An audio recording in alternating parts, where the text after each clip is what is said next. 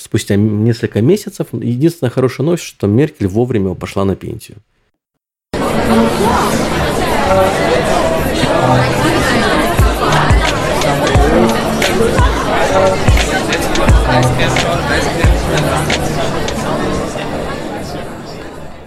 Привет, меня зовут Саша, и это 74-й выпуск «Вас подкаст». Подкаста, в котором мы обсуждаем переезд и жизнь в Германии. Ставьте оценки, пишите отзывы, мы есть на всех платформах. У нас также есть Patreon, где вы можете выбрать из нескольких тиров и поддержать подкаст материально. Ну что ж, в это военное время многие подкасты ушли на покой. Мы тоже на какое-то время взяли перерыв. И тут на самом деле дело даже не в какой-то психологической подоплеке, а скорее в том, что у нас не так много времени в последнее время свободного, потому что э, мы, как и многие наши э, знакомые и друзья здесь, в Германии, помогаем украинским беженцам. Кто-то на вокзалах, кто-то в школах, кто-то на местах размещения. И это отнимает много времени, но дает какую-то надежду, что вокруг нас много хороших людей вне зависимости от национальности и происхождения. А сегодня мы, не изменяя традиции, снова собрались Э, на ежемесячное обсуждение новостей с Артемом из э, Дюссельдорфа по-русски. Привет, Артем. Привет, привет. Рад, что пригласил. Тем более уже накопились новости. Ну, с прошлым выпуском у нас получилось э, как-то совсем, знаешь, так не очень, да? Какой-то такой пророческий у нас прошлый выпуск получился.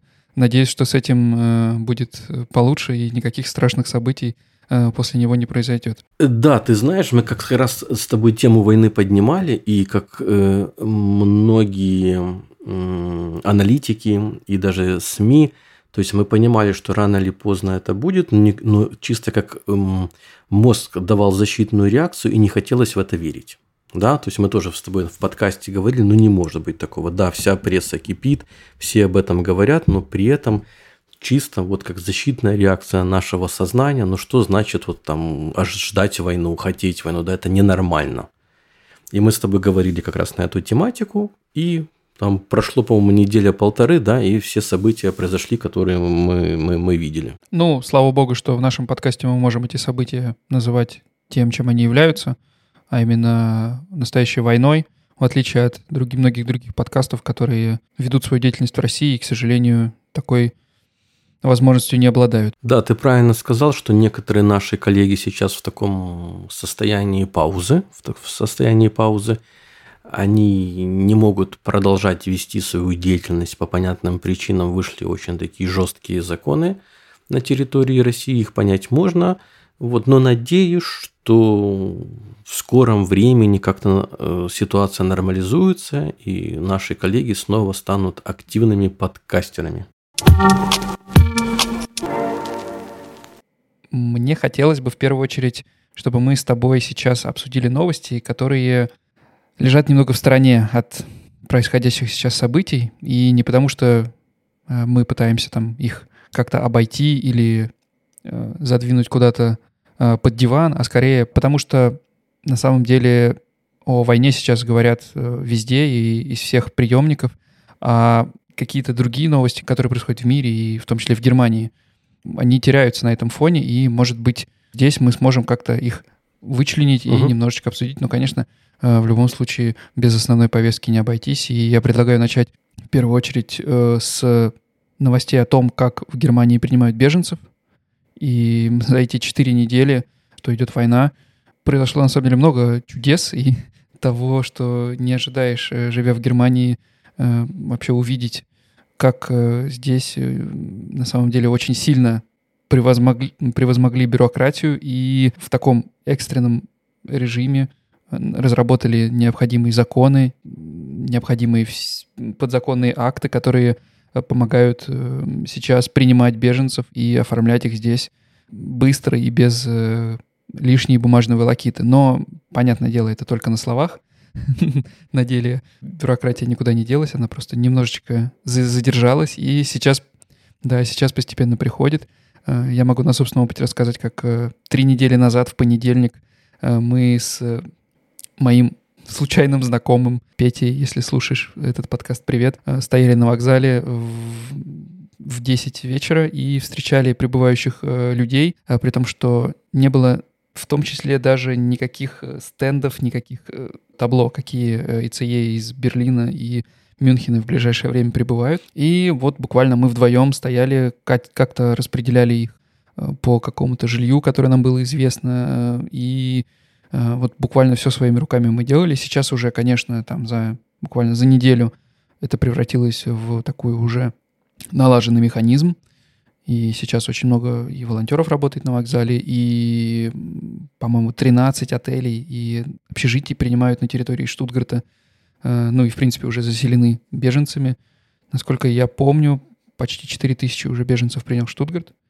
И, ну, это, это довольно большой поток. То есть кажется, что 4 тысячи, ну, в целом не так уж и много, да, для э, такого крупного города. Но, ну, нет, это, это очень много людей. И самое главное, что в чем дальше в лес, тем больше бюрократии, потому что начинали мы без каких-либо э, регуляций и, в общем-то, то, что мы можем дать беженцам и то, как мы их можем здесь принять, зависело только от э, нашего свободного времени и желания. Сейчас же все это регулируется, какие вопросы мы можем, э, на какие вопросы мы можем отвечать, какие продукты питания мы можем давать и так далее. То есть это все очень сильно зарегулировано сейчас, и это прям каждый день менялось. То есть и слава богу, что благодаря людям, которые помогают, э, и людям, которые делают это по собственной инициативе, мы продолжаем видеть лица людей, э, которые улыбаются, несмотря на то, что они э, неделю или кто, кто-то неделю, кто-то две недели, кто-то еще больше добирались самым разным транспортом и самыми разными способами до Штутгарта. Э, мы почти всегда у людей, которые уезжают э, в свои отели, общежития или даже общие залы, куда сейчас в том числе заселяют людей, э, мы видим на их лицах улыбку, и от этого, конечно, очень тепло на душе в это время. Да, сейчас вся помощь, к сожалению, держится на энтузиазме частных лиц, каких-то сообществ некоммерческих или тех же образовательных центров. Но я могу сказать, что, что я видел здесь в Дюссельдорфе, потому что мы тоже снимали репортажи, брали интервью у людей, которые, как ты и говорил, 6-7, а то и 8 дней добирались до Германии. Путь был сложный, путь был нелегкий. И понятно, что в официальных источ- источниках стояло, что Германия примет всех и поможет, но немецкую бюрократию никто не отменял. И на сегодняшний день, ну я могу как бы только про Дюссельдорф говорить, да, то, что я сталкивался. Мне попался документ, что изначально Дюссельдорф готовился, что примет 600 человек всего лишь. А за последние дни э, это число, которых приехало, да, уже было в разы больше. И, конечно же, в крупных городах нашей земли, таких как Кёльн, Дюссельдорф, уже мест нету на расселение. Э, на сегодняшний момент многие остаются на территории выставки в Дюссельдорфе международной. Это так, чтобы ты понимал, такой как ангар, где там стоят койко-места, такие как кровати, да, и тоже столкнулись с проблемами, потому что официальная выставка тоже не работает сейчас. Приехали люди, ночи еще были холодные в феврале, и там, первую ночь, пока включили отопление, многие ну, ну, замерзли. И давай тоже сделаем акцент, что э, эта миграция от войны э, состоит из женщин, детей и людей преклонного возраста не будем забывать, что эта миграция по демографической составляющей отличается, например, от тех же сирийских беженцев. Да? То есть, если там было и парни, и мужчины, то здесь в основном бегут от войны, не в основном, а, а бегут от войны женщины с детьми, потому что мужчинам покидать Украину нельзя. И в одни из первых дней я знакомых завозил на эту выставку, и первое, что меня поразило, это, конечно, машины, на которых, ну, часть приехала на своих машинах. Это полностью грязные, там, ну, 360 градусов, полностью грязь. Видно, что бежали. Лица детей испуганные, э, да, и люди в основном, вот что на них одеты из вещей, то и есть. Больше ничего нет.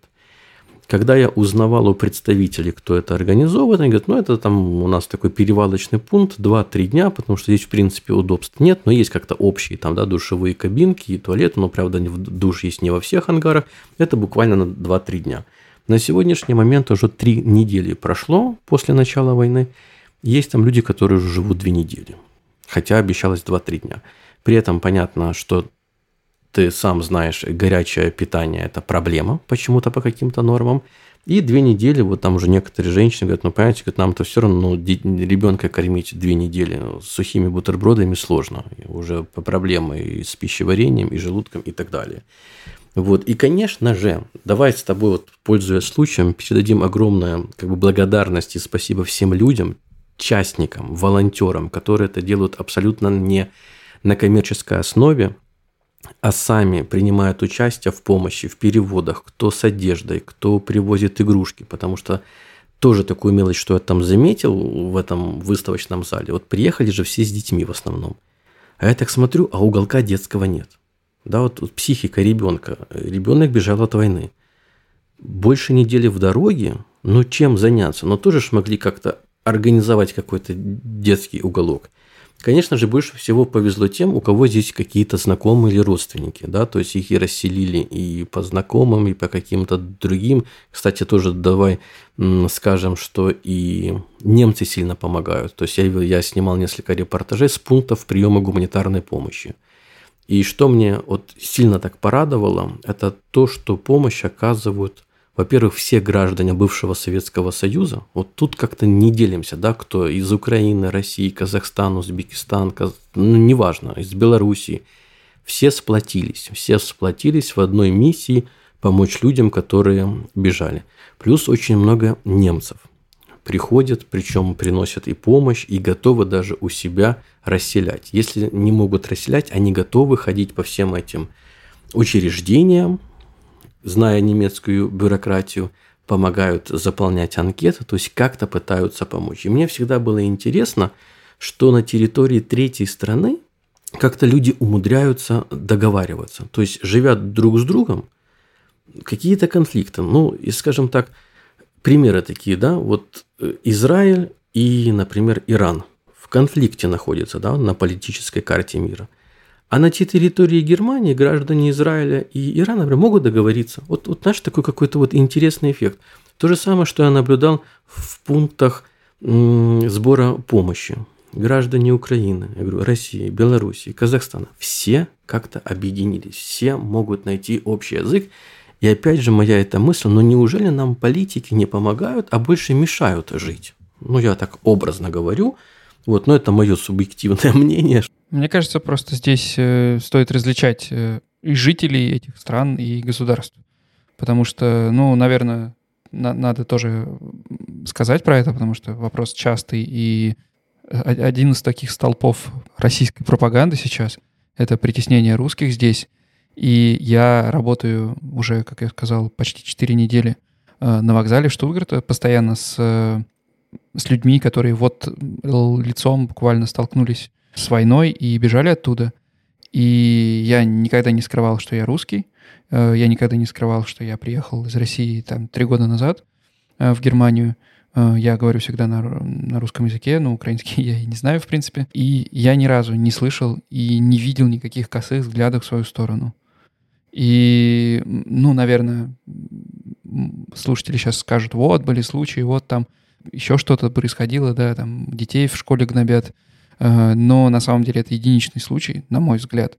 И в данный момент, так же, как и всегда, люди различаются на хороших и плохих, а не на русских и украинцев, э, как мне кажется. Абсолютно с тобой согласен, и, к счастью, это так и есть. Единственное, что мы сейчас на своей платформе готовим программу, где люди столкнулись с некоторыми проблемами уже в Германии, да, которые не относятся там, к Украине или России – Люди приехали сюда, имея до сих пор российское гражданство, получили письма счастья от банков, где в них стоит, что сейчас там ваш счет будет проверяться. О, ну это, это прям как отдельную новость надо озвучить, потому что с этим столкнулись все. Да, что будет проверка, что чтобы проверка прошла быстрее, обратитесь в филиал вашего банка, покажите, ну, там, на каких основаниях вы живете, и будет проверяться, не было тран- ли транзакций, там, в Россию, из России и так далее. Но опять же, пока это в принципе еще решаемо. То есть, как там стоит, надо обратиться в филиал банка и эту проблему уладить. Не знаю, как, как ты слышал э, такие вещи. Ну, на самом деле здесь все просто. Это вполне... Здесь нету, мне кажется, никакой связи с политикой или с притеснением кого-либо. Э, здесь вполне конкретный бизнес не хочет попасть в вполне конкретные проблемы из-за вполне конкретных санкций. И поэтому, эм, ну, если запрещено э, россиянам иметь счета в Германии и, в принципе, в Евросоюзе э, больше, чем на 100 тысяч евро, иметь на них наличных, э, то, ну, будь добр, предоставь э, свой действующий ВНЖ, если там ВНЖ или, или ПМЖ, в общем, Aufenthaltstitel, э, чтобы подтвердить, что ты являешься резидентом. Потому что многие думают, что я же при регистрации уже оставлял свой, свои документы, и почему сейчас пришли эти проверки. Ну так э, никто не мешает тебе с действующим ВНЖ уехать из Германии – и напомню, что через 6 месяцев он становится недействительным, и ты уже не являешься резидентом. А, и, конечно, такой информации у банков нету, и это их право проверить то, насколько актуальны документы, которые предоставил клиент при регистрации. Поэтому только бизнес, ничего личного. Второй аспект, да, ты сказал, что ты не сталкивался еще, в принципе, с проблемами из-за того, что ты не скрываешь, да, ты говоришь по-русски, ты русский, ты украинский не знаешь, при этом, ну, никаких конфликтов не было, да, то, что говорится, что вот тут на Украине там как-то притесняет э, русский язык. С другой стороны, я сам из Украины, но говорю по-русски, и вот мне за видео наших, которые мы ведем на русском языке, прилетало пару. Но это, опять же, мы не можем говорить, что это массово.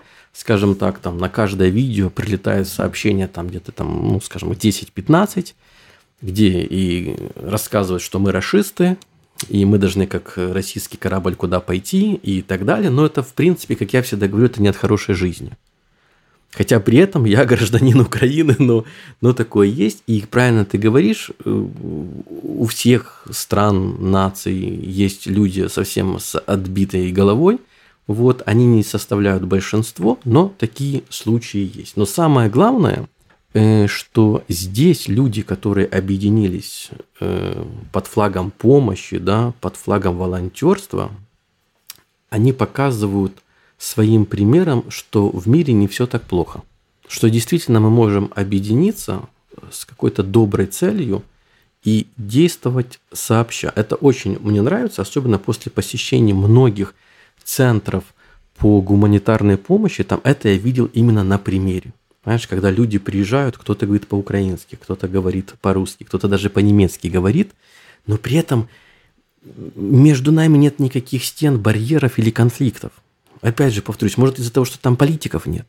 Все друг друга понимают, все друг другу помогают. Как-то вот, я, я не знаю, ну аж вот, ну, вот приятно. Вот мне лично приятно за этим наблюдать. Тем более, да, есть случаи, когда вот разжигается ненависть, даже на территории Германии. И давай вспомним, недавно в своем официальном э, инстаграм-аккаунте наш бундесканцлер Олаф Шольц сделал публикацию на немецком и русском языках, где эту проблему он поднял и сказал, что Германия – это демократическая страна.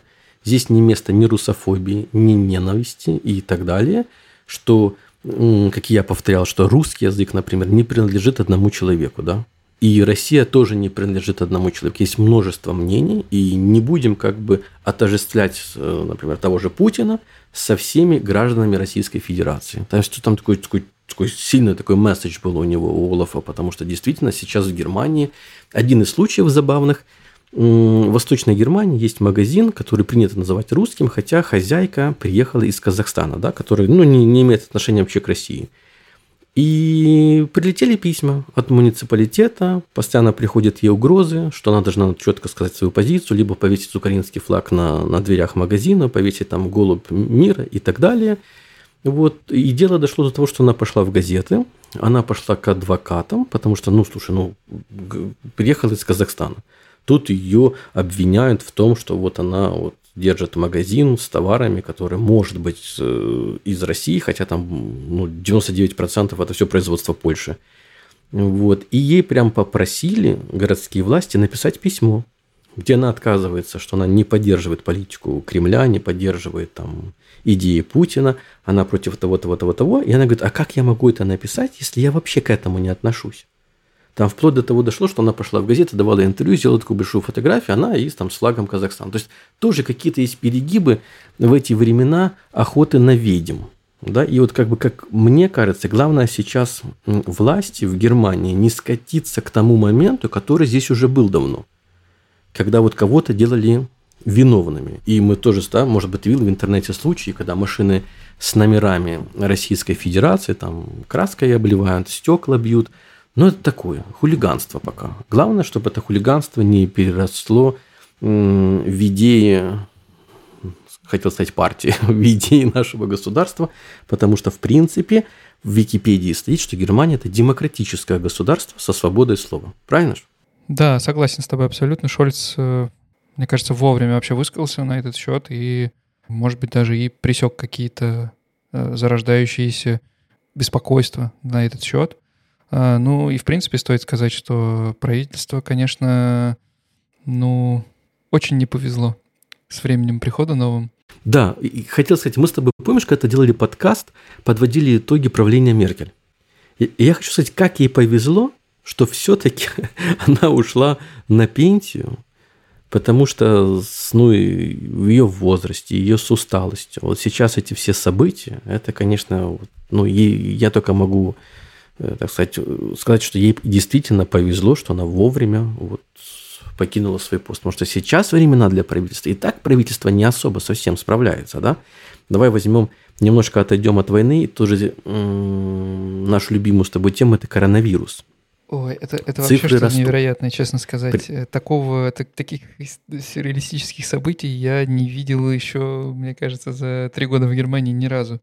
Когда цифры растут просто в геометрической прогрессии, э, сегодня буквально там 300 с лишним тысяч по всей Германии. 312 или 316 тысяч на сегодняшний момент, когда мы с тобой пишем подкаст, давай скажем, это 24 марта.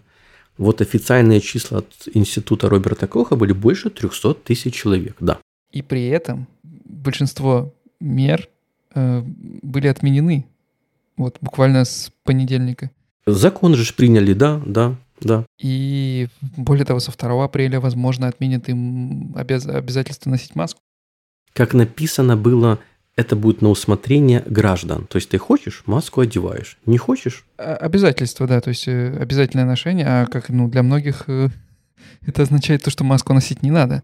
А также отмена предъявления сертификатов о вакцинации. То есть никто не должен, в принципе, спрашивать при посещении там, магазина или там, кафе, ресторана, есть ли вакцина. То есть, в принципе, мы переходим в режим э, без э, ограничений в основном – но при этом, когда, как вот мы сегодня видели с тобой сводку, вот я не могу понять, я не могу понять это правительство. Вот я, я просто их не понимаю. Плюс еще одна проблема, которая накатилась на наше новое правительство – цены на топливо. Да, мы еще с тобой не затронули тематику, что в принципе такой инфляции за бензин, дизель и так далее в Германии, по-моему, вообще не было. Это просто на глазах менялись цены. Я просто еще заправляюсь довольно редко. И последние там несколько недель я стал заправляться чаще. И понемногу, знаешь, так вот там раз на 20 евро, два, э, на 20 евро там через день заезжал на заправку, и э, цены менялись прям значительно каждый раз. То есть там 1,8, потом 1,95, потом 2, потом 2,10, 2,20. И, ну, сейчас немножечко до двух обратно э, откатилось, но действительно цены на бензин выросли значительно, причем во всех странах. В той же Австрии, про которую мы говорили с тобой в последний раз, где раньше можно было за евро 30 заправиться, сейчас уже евро 80 стоит бензин. Да, евро 80, да, мне, мне тоже скидывали, там знакомые, они были в Австрии, скинули, ну, я прошу, там, скиньте заправочку, евро 80, да. При этом надо же понимать, что на топливе привозят нам продукты, питание. То есть, если логистика подорожала процентов на 80, то и цены должны подняться. О чем и тоже уже писали министр экономики, что обещанную нам инфляцию в 5, максимум в 6%, они, ну, я, я не знаю, какими словами можно говорить, ну, за пиком, они это PE, вот, и поэтому инфляцию ожидают реальную, это 40-45% на продукты питания. Это уч- учитывать, что Германия имеет денежную валюту как бы стабильную. Евро – это стабильная валюта. Э, нам говорят, что в Германии стабильная экономика, стабильная промышленность. И при этом такая инфляция в 40%. Я еще помню то время, когда коронавирус только начался, там 19-20 года. Я заправлялся, когда литр стоил дешевле, чем минеральная вода. 74-76 центов. Дизель. У меня дизель. Я заправлял дизель 74 цента за литр. И вот прошло три года, дизель сегодня ехал, э, самый дешевый был 2,12. То есть под, за три года в три раза. Слушай, ну смотри, давай минеральную воду. Поэтому... Я понимаю, что зеленые, партия зеленых, продвигали тематику, что надо создать такие условия для людей, чтобы они отказались от машины.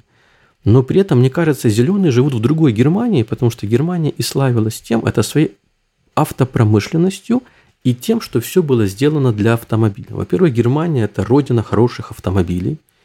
И многие, скажем так, даже отбросить индустрию, многие живут, например, в городе Дюссельдорфе, работают в Кёльне. Да, вообще в Германии вот эта вот мобильность, она очень сильно развита. Вот это слово пендлер, оно же вообще, его в других культурах-то я до того переезда в Германию я и не мог подумать, что такое бывает. Нет такого. Да, давай для наших подписчиков, для наших слушателей скажем, что слово пендлер означает это человек, который приезжает в другой город на работу. Я это слово услышал в связке – когда ехал с одним знакомым немецкоговорящим, и, ну, пробка, и он так, мы в Дюссельдорфе, а вокруг все номера не дюссельдорфские, и он такой шайсе пендлер, да, то есть, типа, вот, вот засранцы вот эти вот, которые, кочевники, скажем так, да, и это, в принципе, это в культуре Германии, ты живешь в одном городе, причем многие снимают э, квартир в маленьких городах, там дешевле, работают в крупных, и вот утром и вечером это вечно автобаны все полные, но как можно отказаться в Германии от автомобиля? Либо поднять цену, потому что это, в принципе, очень сильно бьет по бюджету. Если там раньше, там, ну, грубо говоря, там тратил 300 евро в месяц, в три года назад, то сегодня это будет 700 евро, а то и 800, потому что по дизелю за три года это в три раза цена выросла. Хорошо, нам сейчас говорят, это из-за военных действий, это какие-то прекращения подачи нефти, газа, не знаю, воздуха и так далее – но при этом нефть-то не особо подорожала вот недавно. Но в Германии есть такая замануха, это огромные налоги. То есть цена за топливо состоит на 70% из налогов. И буквально вчера наше любимое правительство, светофорное, все цвета там есть светофора, оно же приняло ряд мер для оказания помощи. Но если вкратце для наших слушателей, это, знаешь, скинули косточку – это какие-то одноразовые там бонусы, там дадут, я не знаю, вот сегодня читал, вроде бы там на каждого ребенка по 100 евро, но это один раз, это только в одном месяце. А дальше как, если все подорожало на 40%? Какие-то хотят премиальные сделать там э, подарочные или сертификаты, либо возврата при заправках, ну какую-то, как обычно, усложняют. И я вообще не понимаю, что они хотят сделать, на кого они работают. Ну, кстати, в тему по поводу отказа от машины э, проводили же исследования, э, что после того, как поднялись цены на бензин, э, в течение недели, по-моему, измеряли с помощью камер активность водителей, то есть их среднюю скорость и, в принципе, количество, и ничего не изменилось. Да, да, я тоже читал. Водители не, ста... водители не стали экономить топливо, водители не стали ездить меньше, они продолжают ездить и продолжают ездить с той же скоростью они должны провести еще другой тест. Они перестали экономить на топливе, то есть не начали, но они будут экономить на уровне жизни, что тоже плохо для нашего любимого правительства. Если там, грубо говоря, ребенку покупали там фруктов и витамин на сумму X, то в следующем месяце это будет меньше. Если взять это глобально, а мы можем взять глобально, мы в принципе это все, ну ты то может быть нет, я это все помню – в Советском Союзе как, да, когда система постепенно уходит в какой-то такой депрессивный негатив. Когда вроде бы здесь что-то меньше получилось, там меньше, там как-то хуже, там еще хуже. Но это же все глобально посмотреть. Если падает уровень жизни человека, это падает и уровень его здоровья. Скажем так, индекс счастья тоже падает. Да? То есть в будущем ожидать от этого человека, что он радостно будет ходить на работу и молчать, не стоит. Да, зеленые хотят спасти планету, но только надо будет им какой-то купол создать над Германией. Потому что если даже здесь мы перестанем пользоваться автомобилем и дезодорантами и вообще ничего не сжигать, то воздух же не стоит над Германией. Я не знаю, может быть, какие-то новые технологии, и в Германии воздух не перемещается по Европе. Потому что возьмем там рядышком соседние страны, где куча и атомной энергии, и угольной, и промышленность, да, возьмем тоже Чехию, где заводы стоят, Польшу, наш Китай, партнеры дальние, как они загрязняют атмосферу. А вот Германия будет, может быть, скорее всего, под куполом. Может быть, это какой-то план правительства. Мы с тобой не знаем. Если это будет купол, я согласен. Да, тогда нам стоит всем отказаться от автомобиля, и у нас будет свой индивидуальный воздух. Но это только в таком случае. Я не, я не знаю какие-то другие варианты. Ну, с одной стороны, да, но с другой стороны, если хочешь что-то изменить, начни с себя. И, возможно, следуя этому принципу, Германия в какой-то мере и подтянет за собой другие страны. Но Шольц очень-очень гордо говорил о том, что к 2030 году Германия станет там, условно, без СО2 э, страной э, на открытии новой фабрики Тесла в Бранденбурге. И посмотрите в Инстаграме, у него там очень пылкая речь на этот счет была. Э, он там рядом с Маском стоит и рассказывает какое-то большое событие для Германии. Абсолютное событие. Наверное, денег немерено получат кто-то. Для них это сумасшедшее событие, а с другой стороны, инфраструктура для электромобилей, я буквально сегодня со своим знакомым, он в Дании живет, вот мы говорили про электромобили, и я говорю, слушай, Саша, я говорю, вот в моем районе, где я живу, но нереально вот взять электромобиль. Даже если бы хотел бы и мог бы. Ну, нереально. Где я его буду заправлять? Есть парковка тут недалеко от дома, но там только две розетки. Я говорю, если даже каждый третий купит электромобиль, они просто будут стоять. А это Дюссельдорф. Вроде бы карту открываешь, какие-то машины, ну, заправки есть электро. Сейчас вроде бы что-то строится. Но этот бум, когда был, и все покупали электромобили, то же самое Тесла, их намного больше, чем заправок. Если мы обычно топливо, ну сколько занимало? Ну 5 минут, да. Заправился, уехал, следующий подъехал. Тут не кругом же эти суперчарджи стоят. То есть тут можно и 3-4 часа заряжать. А, а как это, как, я чисто арифметически не понимаю, как это сделать. Только вариант вообще отказаться от э, автомобиля. Ну да, электромобиль сейчас это тоже невыгодно с ценами на электричество, э, которые тоже выросли, будь здоров. И давай скажем так для наших слушателей, что обещают еще и увеличение цен на отопление, на газ и на электричество.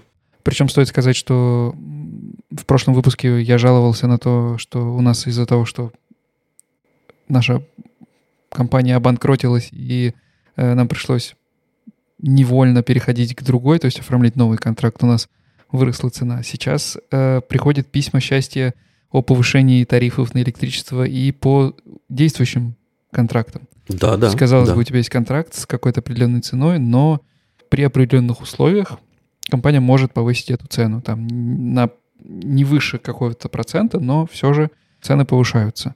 И будут дальше повышаться. Конечно, это логично. Там принимаются какие-то меры, но я не думаю, что они смогут сдержать этот рост, потому что он слишком стремительный. Хочу тебя обрадовать по поводу повышения цен, что окромя того, что пришли письма счастья, что будет повышаться цена на электричество, также, скорее всего, еще поднимут цены на медицинское страхование, потому что ожидается, что в 2023 году дефицит средств в больничных кассах составит около 17 миллиардов евро. И чтобы его закрыть, этот дефицит финансирования, наш министр здравоохранения Лаутербах планирует, в частности, увеличить взносы э, от лиц, которые застрахованы тоже ну, новость в нашем формате такая, знаешь, негативная. Ну, это логично, потому что, ну, кроме пандемии коронавируса, которая, по-моему, только набирает обороты, еще же и все прибывшие беженцы, о которых уже порядка там 300 тысяч или, около того, но это то ли еще будет, люди все прибывают и прибывают, а, они же тоже все получают медицинскую страховку, естественно, да, и медицинское обслуживание. И, ну, можно даже там грубо взять, посчитать, умножить там эти 300 тысяч на средний взнос там в 600-700 евро от э, бюргера, платящего э, налоги, и ты увидишь э, сумму, которую страховые обычные ну, не досчитаются благодаря этому. И, естественно, ну, как и, как и должно быть, в этом случае это бремя ляжет на тех, кто платит сейчас налоги, И тут мы ничего поделать не можем, только... Ну, только пожелать удачи нашему правительству.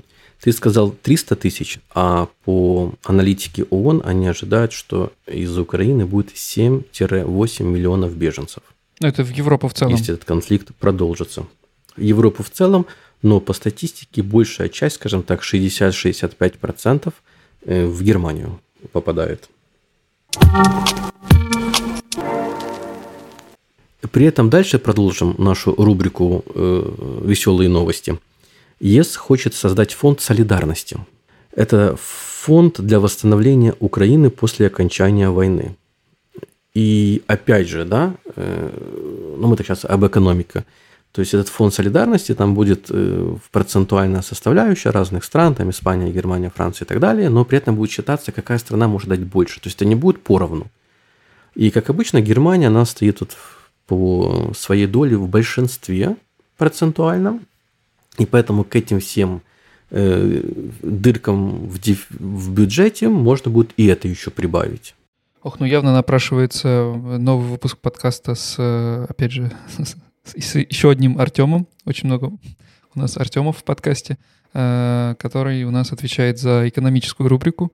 Э, в прошлый раз он очень, э, очень подробно и понятно разъяснил все, что касается э, энергетики и э, энергетического кризиса в Германии. Э, так что теперь, видимо, придется его звать и обсудить с ним, как Германия в дальнейшем будет все эти дыры в бюджете закрывать, да, которые могут образоваться у нее. Да, мне самому интересно вообще, как Германия планирует, планирует зарабатывать деньги. Потому что по последним тенденциям там, 20-летия производство выносилось из богатых стран, дорогих, в более бедные. Пока я вижу один из самых главных источников денег – это налоги. Но тоже ж они не могут вечно увеличиваться. То есть, конечно, хорошо там с предприятий, с бизнесменов, там, частных лиц, Einkommensteuer, это налог на прибыль, да, может составлять 40-50%. То есть, ну, грубо говоря, для наших слушателей из стран бывшего Советского Союза, вы заработали 1000 евро – 400 вы должны отдать налог. И этот налог, он динамический. Чем больше вы зарабатываете, тем больше вы отдаете. Но это я говорю именно только о частных предприни... предпринимателях.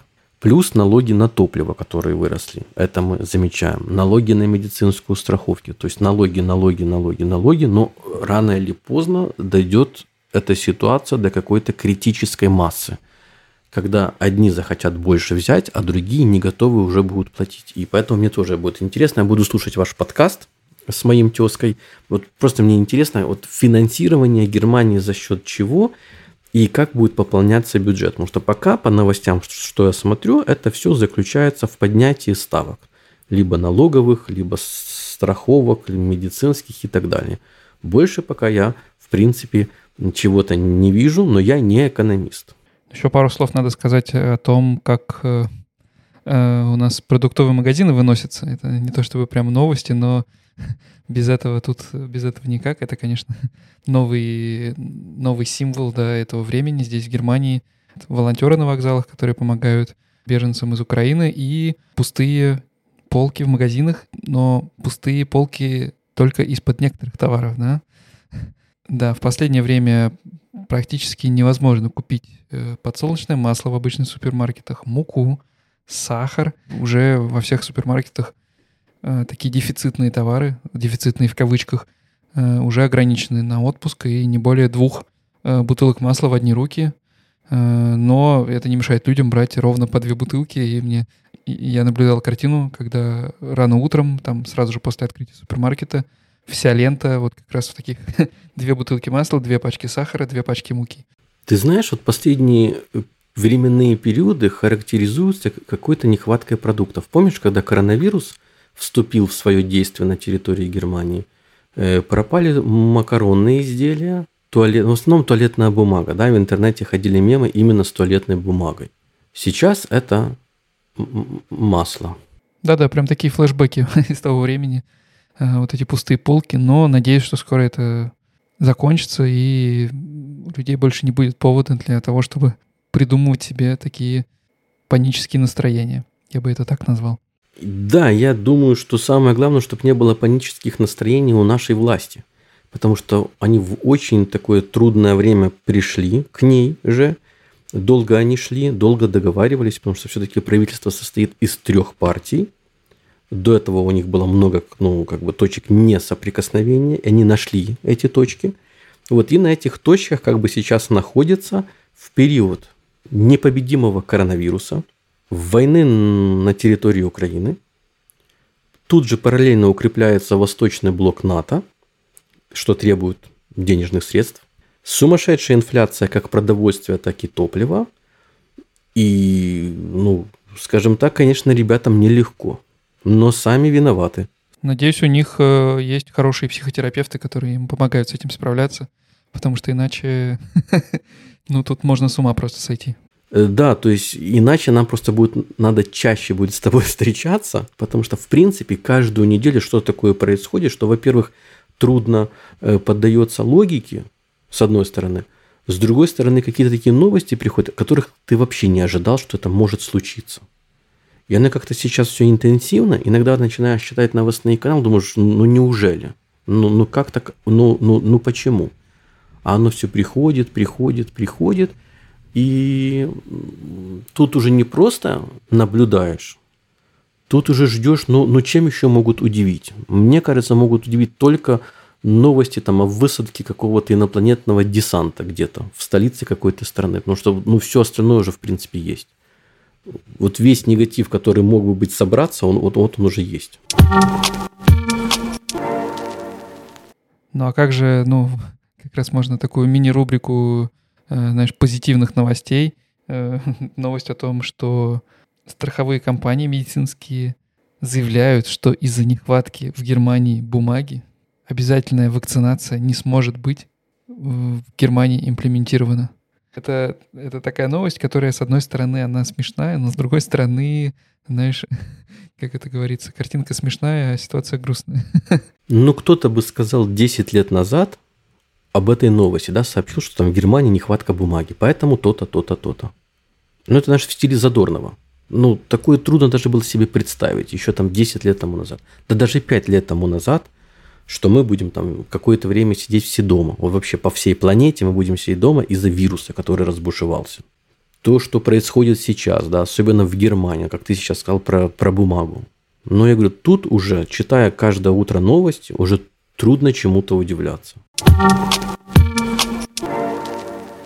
Из чисто позитивных новостей только погода, которая радует. Ну, надеюсь, у вас в земле тоже, но у нас уже стабильные плюс 18 держится, весна приходит, магнолии распускаются, и это то, что настроение хоть как-то может поднять, э, в том числе и нашим новым соседям, которые теперь живут в Штутгарте. Надеюсь, они, гуляя по многочисленным паркам, а, и, наслаждаясь погодой, хоть как-то смогут отдохнуть от тех событий, с которыми они столкнулись. Да, ты знаешь, у нас как-то по подкасту такие, знаешь, это же, ну, мы как-то вот с тобой собираемся, вот, ну, ни одной положительной новости нет, ни одной хорошей нет новости. Вот единственное, вот сейчас так уже спустя несколько месяцев, единственная хорошая новость, что Меркель вовремя пошла на пенсию. Ну, вот, вот все, вот больше, в принципе, ничего хорошего нет. Вот, кстати, интересно, где она сейчас вообще, потому что не слышно ее ни в подкастах, ни в Инстаграме она ничего не выкладывает. Пропала. Действительно пропала. Ну, надеюсь, что все с ней хорошо. Прям как-то даже заволновался. Я думаю, вот так вот, если так пофантазировать, я не говорю, что это реальность, да, я бы на ее месте ушел бы в, в, вот просто вол, как в такую жесткую пьянку, знаешь, вот просто стал бы таким невыносимым интенсивным алкоголиком. Вот читая каждое утро там Дивельт, она так, вот это я на месте бы так читал бы и просто сразу бы пил бы, вот чтобы просто не просыхать. Потому что понимал бы, что вот, вот в любой момент вот я бы мог бы вот сейчас вот быть у руля, и тут такое наваливается – я думаю, там, ну, просто ее муж не успевает бегать за новой бутылкой. Но это так, мои фантазии. На самом деле, может быть, она, как и хотела, сейчас где-то в Италии, либо в Австрии, может быть, готовит свою книгу, либо новую серию подкастов. Потому что действительно она пропала из информационного поля. Ни в Инстаграме, ни на ее сайте, ни в подкастах как-то вообще нету. Ну, ну, мое предположение, но просто человек в глубокой такой депрессии и пьянке. Вот, ну, это мое предположение, не знаю. Может, она вообще не пьющая. Ну что ж, пожелаем, значит, Меркель не пропадать и выпустить какой-нибудь подкаст. Нам ее очень не хватает. Либо пусть к нам придет на подкаст. Если кто-то слушает, кто может это передать, а я знаю, что периодически все такие проекты русскоговорящие прослушиваются. Потом иногда переводятся и доносятся выше. Если нас кто-то слушает из тех влиятельных лиц, которые может это перевести и передать, если у Ангелы Меркель сейчас трудности технические, понятно, что у нее штат сократился, пусть к нам приходит на подкаст. У нас все работает, установит программки, которые у нас стоят. Мы, мы с удовольствием с ней поговорим. Тем более у нее сейчас очень много свободного времени. А у нас много вопросов. И это мы как-то можем объединить. Ее свободное время с нашими вопросами. Я, я думаю, за. ты не против. Если что, даже подъеду. Вот, да, и я сам подъеду, там, чтобы мы готовы даже подъехать к ней. Да, ну что ж, давай, наверное, сегодняшний выпуск потихонечку сворачивать. Еще одну новость. Э, не то чтобы это прям большая новость немецкая, но довольно большая новость для нашего подкаста.